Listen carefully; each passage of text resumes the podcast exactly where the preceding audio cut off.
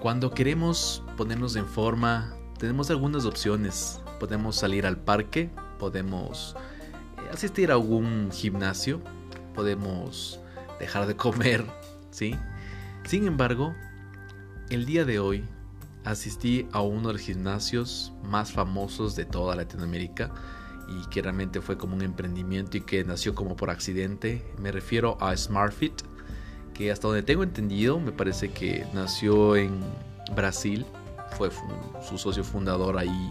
Tiene una historia un poco extraña que vamos a hablar en este capítulo. Y lo voy a, mencionar a este, este, estos gimnasios porque realmente la experiencia que como cliente y cómo te hacen sentir es espectacular. Acompáñame en este podcast acerca de SmartFit.